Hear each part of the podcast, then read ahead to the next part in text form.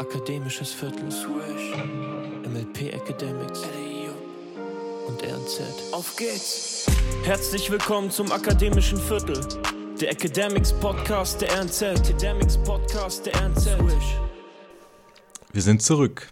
Folge 17 des Akademischen Viertels.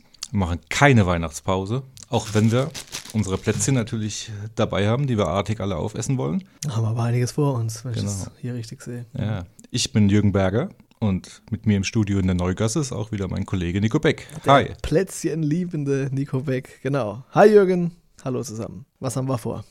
Ja, wir haben ein strammes Programm, beschäftigen uns mit drei Spielen. Als erstes mit der 89 zu 98 Niederlage der Academics beim Meister Ulm.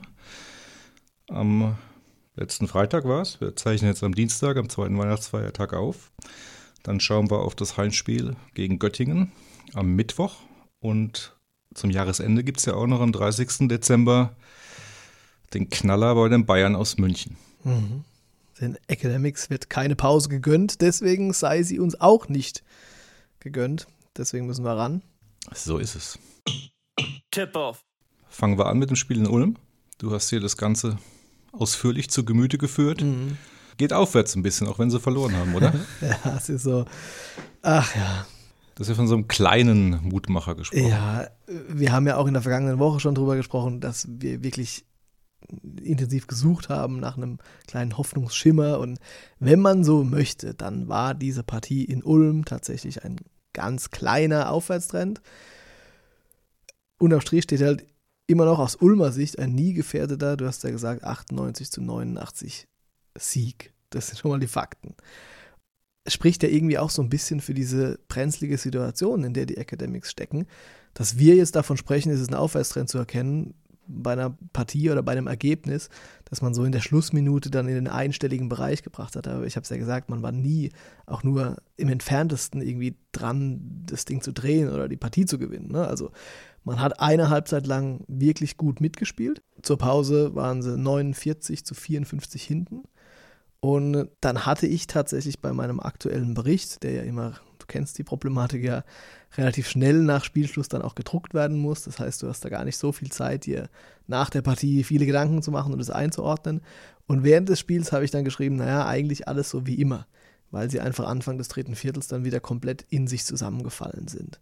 Da gab es also dann relativ schnell einen 3 zu 21 Lauf und dann war eben aus dieser knappen Partie ein bis zwei Possessions im Rückstand die Messe eigentlich gelesen. Aber, und das ist der entscheidende Unterschied, auch bei deinem Lieblingsthema, Körpersprache, Selbstvertrauen, Spannung, ja, es war eben diesmal so, dass nach einer Auszeit dann die Academics auch wieder zumindest ganz langsam und peu à peu zurückgefunden haben in diese Partie. Das wurde also nicht irgendwie dann mal 30, 35 Punkte Rückstand und dann mal wieder runter auf 25, sondern sie haben also Stück für Stück sich in dieses Spiel zurückgekämpft. Und hätten wir jetzt noch eine Halbzeit mehr gehabt, kannst den Trend fortsetzen, dann wäre es vielleicht auch noch mal eng geworden. Aber aktuell hat so ein Basketballspiel halt nur zwei Halbzeiten und ja, dann steht unterm Strich eben eine Niederlage mit neun Punkten Unterschied. Timeout. Diese Folge präsentiert das Team von Malereck. Seit 1905 spielt Malereck in der ersten Liga für die Verschönerung und Sanierung ihrer Immobilie, innen und außen. Malereck, Ihr Haus, ein Partner. Mehr Informationen auf maler-eck.de. Aber als Mutmacher muss man ja auch sehen, dass Paul Zipser endlich mal wieder eine gute Leistung gezeigt Ja. hat und dass auch Josh Gray deutlich einen Aufwärtstrend zu verzeichnen hatte. Ja, auch bei Paul hat man gesehen, wie sehr diese Situation an ihm nagt. Das haben wir beide ja thematisiert, ne? dieser Druck, der auf ihm lastet. Und gerade bei Paul Zipser hast du gesehen, das nervt ihn richtig, dass es bei ihm nicht so läuft, wie es laufen soll, dass es aber bei der Mannschaft überhaupt nicht läuft. Nach jeder Aktion, ich meine, der ist bei einem Korbleger, also das war ein glasklares Foul, ja? keine zwei Meinungen, auch direkt gepfiffen. Und er hat sich aber furchtbar aufgeregt, dass er das Ding nicht trotzdem noch reingelegt hat und dann die Chance auf ein End-One hatte bevor er an die Freiwurflinie getreten ist. Also, da hast du gemerkt, da ist schon Feuer da. Jetzt können wir uns ans Revers heften. Lag vielleicht auch daran, dass wir ihn ein bisschen gekitzelt haben. Hat am Ende 22 Minuten gespielt. Das ist ja fast schon das Wichtigste eigentlich, dass es Knie hält, dass er ready to go ist. Ja, deutlich mehr als in den vergangenen Spielen. Hatten wir davon, genau. Da war er mal gar nicht dabei. Da waren es nur drei Minuten und jetzt also 22 oder 23 Minuten eigentlich. Elf Punkte gemacht. Zwei von acht Dreiern, naja, drei von sechs Freiwürfe auch hm, schwierig, aber sechs Rebounds, fünf Assists, also das ist okay. Wenn er das regelmäßig bringt, dann müssen wir über die Personalie Paul Zips auch gar nicht reden. Also kleiner Hoffnungsschimmer Nummer zwei. Und ja, Josh Gray. Hat gezeigt, dass er was kann. Das ist tatsächlich das, worauf man bauen muss. Aber auch da wieder eben mit so einem kleinen Haken versehen, das Ganze. Die Wade hat offenbar wieder nicht gehalten. Er hat wieder Krämpfe bekommen. Diesmal ein bisschen länger gespielt, auch wesentlich effektiver gespielt, mehr gescored. Wirklich eine gute erste Halbzeit. Und dann hat man in der zweiten Hälfte, als dann gerade auch dieser bittere Lauf kam, wahrscheinlich auch so ein bisschen als Vorsichtsmaßnahme gesagt, komm, bleib du lieber mal draußen, weil es stehen schwere Spiele an und in Göttingen, da bräuchten wir dich dann schon nahe deiner Bestverfassung. Gegen Göttingen. Nicht Was habe ich gesagt? Nee, um Himmels Willen, 4410 Zuschauer ausverkauft. Also die will ich hier nicht nach Göttingen schicken. Die sollen schön in den SLP-Dom kommen. Ja, das wird richtig heiß hergehen. Ganz, ganz wichtiges Spiel gegen den, ich glaube, Duell Tabellenvorletzter gegen Tabellendrittletzten. Da muss jetzt der erste Heimsieg in dieser Saison her. Ja, aber bevor wir darauf blicken, vielleicht nochmal kurz zu Ulm. Das ist ja auch vom Club und von den Verantwortlichen so eingeordnet worden. Es geht in die richtige Richtung. Alex Vogel hatte immer betont, es kommt auf das Wie an und mit dem Wie, mit dem Wie dieser Niederlage war man jetzt also zufrieden. Und auch die Ulmer haben gesagt, wir haben das jetzt nicht eines Meisters würdig abgezockt zu Ende gespielt. Ne? Wir haben da große Probleme gehabt. Wir dürfen die Gegner nicht nochmal zumindest so halb in die Partie zurückkommen lassen. Aber großes Lob, Hut ab, Heilberg, tolle erste Hälfte gespielt, sich toll zurückgekämpft in der zweiten Hälfte. Aber das ist natürlich auch immer so ein bisschen ein zweischneidiges Schwert. Ne? Also wenn du dann mal mit über 20 vorne bist, dann kann es schon sein, als eine Mannschaft, die ja internationale Verpflichtungen hat, wir hatten darüber gesprochen, dass sie dienstags noch in Litauen gespielt haben, dass die dann vielleicht auch einen Gang zurückschalten. Weiß der nie, war jetzt wirklich Heidelberg so stark, waren die Ulmer so schwach. Sei es drum. Jetzt kommt halt eine Partie, in der hast du dann aber eigentlich keine Ausreden mehr. Ne? Nee, da, jetzt zählt's. Ausverkaufte Hütte, wie du gesagt hast. Da gibt es nur ein Ziel. Sieg. Mhm. Vor allem gegen der Mannschaft, die ähnlich wie die Academics vor der Saison so ein bisschen Richtung Playoffs geschaut hat, aber auch international spielt, Doppelbelastung. Aber es läuft einfach nichts zusammen. Jetzt haben sie kurz vor Weihnachten ihren Aufbauspieler auch gekündigt, sage ich jetzt mal. DeAndre Burns. Ja. Und sie haben auch noch keinen neuen ähm, gefunden. Und die Academics haben ja eine ähnliche Situation erlebt, wie schwierig sich das Ganze gestalten kann. Wie würdest du den Göttingen aktuell einschätzen? Ja, du sagst es ja, da sind durchaus Parallelen da. Du hast gesagt, das ist eine Mannschaft, die hatte Ambitionen auf die Playoffs. Die haben aber auch letztes Jahr in den Playoffs gespielt. Die waren Vorjahres Sechster, dann gegen Bayern München relativ klar raus im Viertelfinale. Aber sie waren in den Playoffs, sie haben Champions League Quali gespielt vor der Runde. Hat dann eben nur für diesen Europe Cup. Haben wir vor zwei Folgen, glaube ich, auch mal thematisiert. Alles ein bisschen kompliziert. Aber jetzt spielen sie eben im Europe Cup und da spielen sie auch eine gute Runde. Da haben sie von ihren sechs Vorrundenspielen fünf gewonnen und jetzt in der Zwischenrunde auch schon wieder einen Sieg geholt. Also das sieht ganz gut aus. Und auch in der Liga, du hast die Kaderproblematik angesprochen, aber dennoch haben sie sich so jetzt in den letzten Wochen durchaus ein bisschen stabilisiert. Also sie haben auch nur zwei Siege wie die Academics. Deswegen ist das ja so eine Partie, von der so viel abhängt, ne, die so richtungsweisend ist. Und den ersten Sieg haben sie aber eben ausgerechnet am allerersten Spieltag gegen Kreilsheim geholt. Also das ist auch eine Mannschaft. Auch da können die Academics ja ein Lied von singen. Die schlägt man dann ganz gern mal. Der dritte im Bunde mit nur zwei Siegen in der Liga.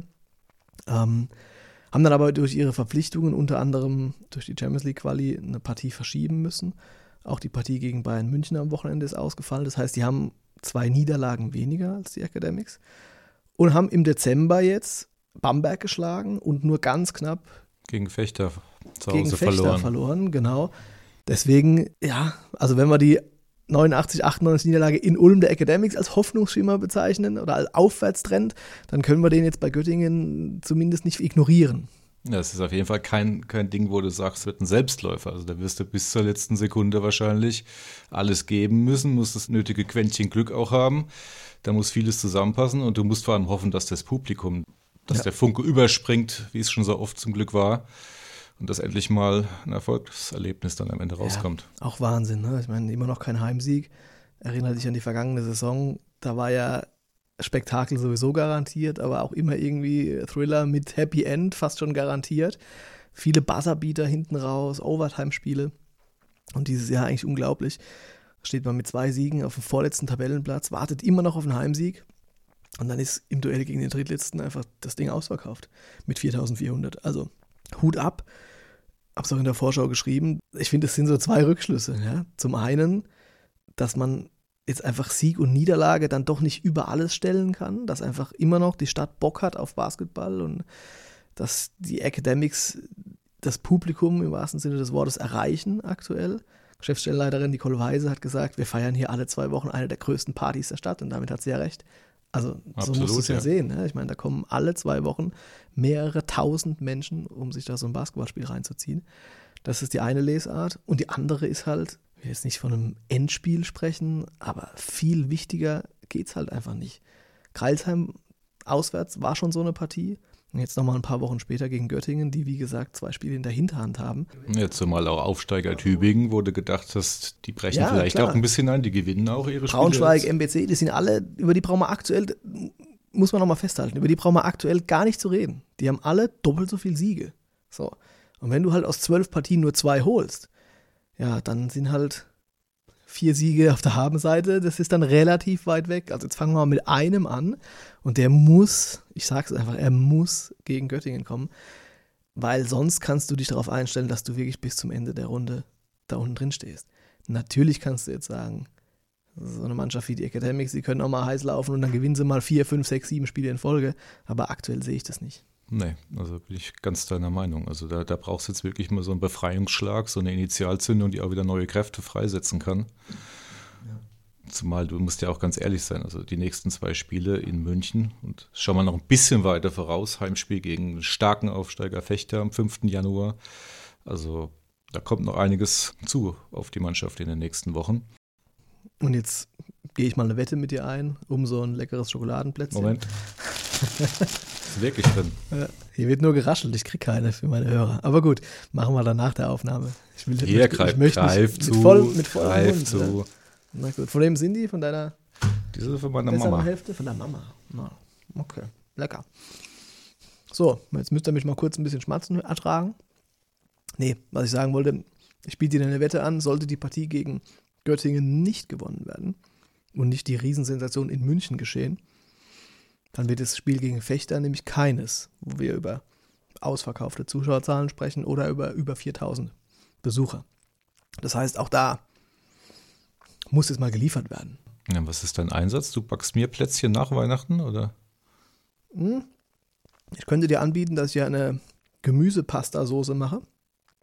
Habe ich tatsächlich ähm, vergangene Woche zum ersten Mal gemacht und mir wurde gesagt, dass die äh, fast schon suppentauglich sei bräuchte man also gar keine Pasta dazu. Hm, dann, dann nehme ich das natürlich an und halt dagegen. Crunch Time! Aber wenn wir jetzt mal auf die Bayern schauen, auf die großen Bayern, da ist auch nicht alles Gold, was glänzt, obwohl sie drei Weltmeister haben im Kader mit Nils Giffer, Isaac Bonga und Andy Obst. Ich habe mal so ein bisschen die Statistiken angeguckt in der Bundesliga. Sie spielen heute in Tübingen, glaube ich, wenn ich es richtig im Kopf habe. Also aktuell stehen sie Tabellenvierter, 7 zu 3 Siege. Läuft noch nicht so ganz so rund. Lichtblicke gab es in der, in der Euroleague. Haben sie zwar zuletzt gegen Monaco verloren, aber da sind sie Zwölfter von 18 Mannschaften mit 7 zu 9 Siegen. Aber die Playoffs, wo sie also unbedingt hinwollen, die sind nur zwei Siege weg. Was hältst du von den Bayern? Guck mal, Jürgen, über was wir hier sprechen. Was hast du mir eben vorgelesen? Sieben Siege und drei Niederlagen. So. Ja. Und äh, jetzt wollen wir ihnen eine Krise andichten. Nee, wir wollen das Weihnachtswunder nach Weihnachten Herbei, herau, heraufbeschwören ja, okay. beim, beim früheren Verein von Paul okay. Zipser. Ja, über die Bayern haben wir, glaube ich, Anfang der Runde auch mal kurz gesprochen. Es ist ein brutaler Kader, das muss sich irgendwie alles finden und das ist halt auch eine Mannschaft, die in den letzten Jahren gelernt hat, mit den Kräften Haus zu halten. Euroleague, sagst du, haben sie, glaube ich, mehr Spieler als in der Bundesliga bereits gespielt. Ja, 16. Ja, also 16 Mal schon. Die spielen eigentlich zwei Saisons. Ja. Und deswegen würde ich das auch zu so einem frühen Zeitpunkt, was den oberen Bereich angeht, wenn die jetzt irgendwie plötzlich auch mit zwei Siegen im Tabellenkeller hängen würden, ja, dann würden da, das glaubst du aber, dann, dann würde es da richtig brennen in München. Aber es ist ja alles relativ eng da oben an der Tabellenspitze. Chemnitz ist ein bisschen weg. Und dann aber Ulm, die Bayern. Ich glaube, die Bayern haben im Moment auch ein bisschen andere Prioritäten. Ich Ja. glaube, für die heißt es in der Bundesliga oben dranbleiben, Konzentration, So. Euroleague und am Ende starten wir durch. Ich meine, sie haben ja auch einen Mega-Trainer, also Pablo Laso, jetzt neu. Absolute Davor im Real Madrid trainiert, hat einen Dreijahresvertrag unterschrieben. Und auch zur Mannschaft, wie du gesagt hast, ausgeglichen. Der Topscorer hat gerade mal 12,7 Punkte. Das ist Silver Francisco, ein französischer Aufbauspieler. Die sind sowas von Mhm. Ich habe übrigens, ausgeglichen. auch da könnte ich dir wieder fast eine Wette anbieten. Ich bin mir sicher, dass du auf Euroleague-Niveau, na gut, keinen ist immer so, du findest keine drei Spieler, die einen schnelleren ersten Schritt haben als dieser kleine Wirbelwind, den die Bayern da aus Frankreich, glaube ich, haben sie ihn geholt. Ne? Mhm. Also es ist brutal. Da bin ich mal sehr gespannt, wie da die Kollegen Gray und Coleman und Würzner gegen Silva Francisco aussehen werden, weil das ist, das ist, der ist flink. Ja, und vielleicht haben wir ja auch einen Hauch von NBA, weil da gibt es ja noch einen gewissen Serge Ibaka, Mhm. der da mit dem Kader steht. Mal sehen, ob er dabei sein wird. NBA Champion mit den Toronto Raptors. Elias Harris noch, gebürtiger Speyerer. Ja.